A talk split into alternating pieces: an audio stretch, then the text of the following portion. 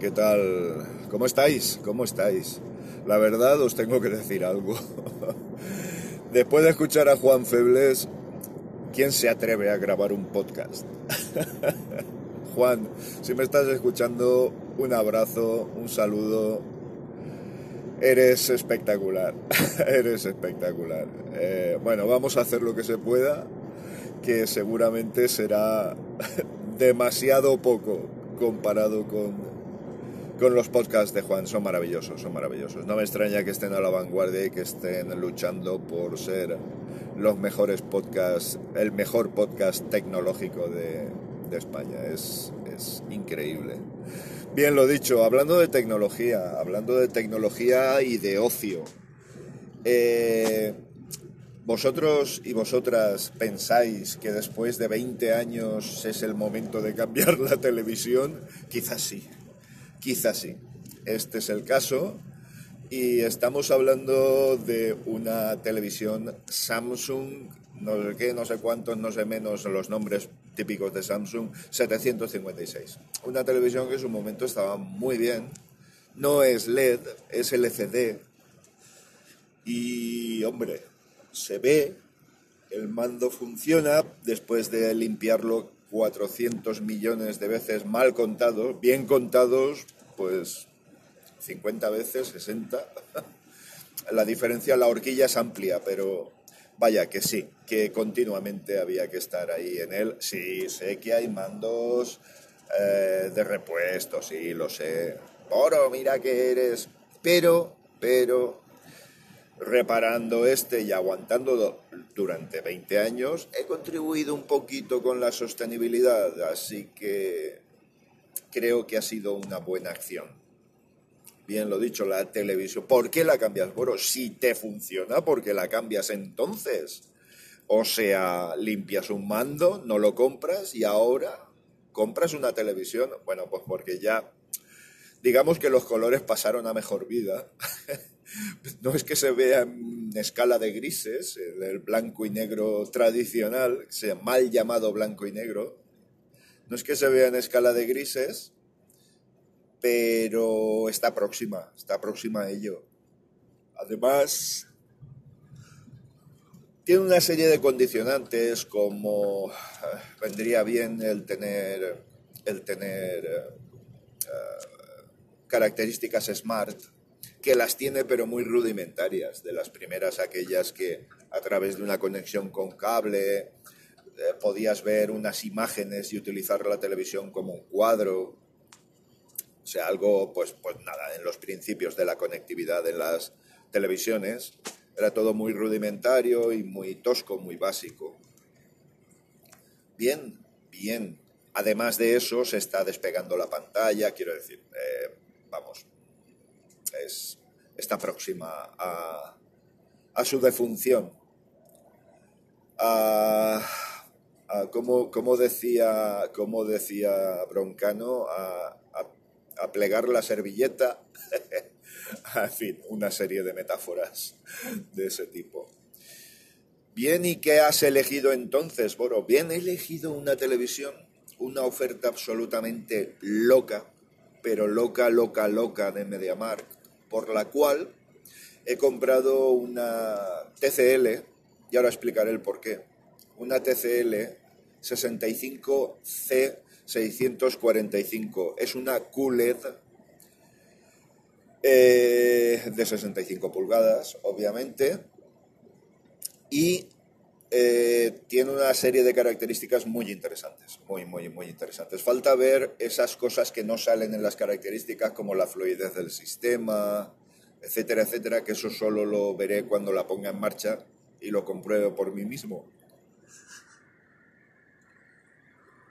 De hecho, de hecho, eh, quiero hacer un vídeo, pero va a ser un vídeo muy diferente a lo habitual que veáis por YouTube va a ser un vídeo en el que voy a analizar las sensaciones como usuario. Es decir, a mí que tenga HDMI 2.1 me da igual. Me da igual. Sí, para los jugones será, será importante, pero a mí me da igual. Entonces veo más práctico el tiempo que tarda en cambiar en canales, la fluidez en esa acción, el tiempo que tarda en cambiar entre aplicaciones, que no pongas la aplicación de YouTube y, no sé, puedas prepararte la merienda y todo esto y aún esté la aplicación abriéndose, hombre, es un poco exagerado, pero vamos, quiero, quiero comprobar ese tipo de cosas. Es una quad core, 2 gigas de RAM, en fin, en principio promete, la cosa promete. Bien, es, el modelo 645 es de este año, de este mismo año, de hecho, se presentó en un salón de estos de electrónica en abril, el mes pasado, y eh, eh, si no lo sabíais, TCL en España ya no trae modelos un poco más antiguos, que no, está a la vanguardia, es decir, lo que presenta en todo el mundo lo presenta, lo vende, lo comienza a vender en España, así que estamos bien, de enhorabuena por ello. TCL está entre el primero y segundo mayores fabricantes del mundo de televisiones, televisiones y el primer fabricante mundial de paneles. Fijaos de qué, de qué tamaños estamos hablando de empresa, ¿vale? Es una de las... Cada vez sus productos son mejores, son menos artificiosos, con lo cual creo que, que, estamos bien. Tuve la oportunidad de ver una en persona, no esa medida, pero una 55, y me encantó. Pocos marcos, materiales económicos, pero bien construidos, bien, bien fabricado todo, bien ensamblado, no sin rebabas, sin... bien, bien, bien, la verdad que bien. Trae dos mandos, no me preguntéis por qué. A mí me parecería mejor que trajera dos mandos iguales, pero no, un mando son dos mandos diferentes, no, no acabo de entenderlo, pero bueno, quizá usándola sí que le vea sentido. Eh, oferta loca, loca, que ya no está, que ya no está, porque os explicaré estaba en un descanso con el camión, subiendo a Madrid en concreto, paré, dije, mira, como decimos aquí en Valencia, che, voy a mirar a ver si hay alguna oferta que la tele tal. Llego y una oferta hasta las 9 de la mañana de ayer. Ayer.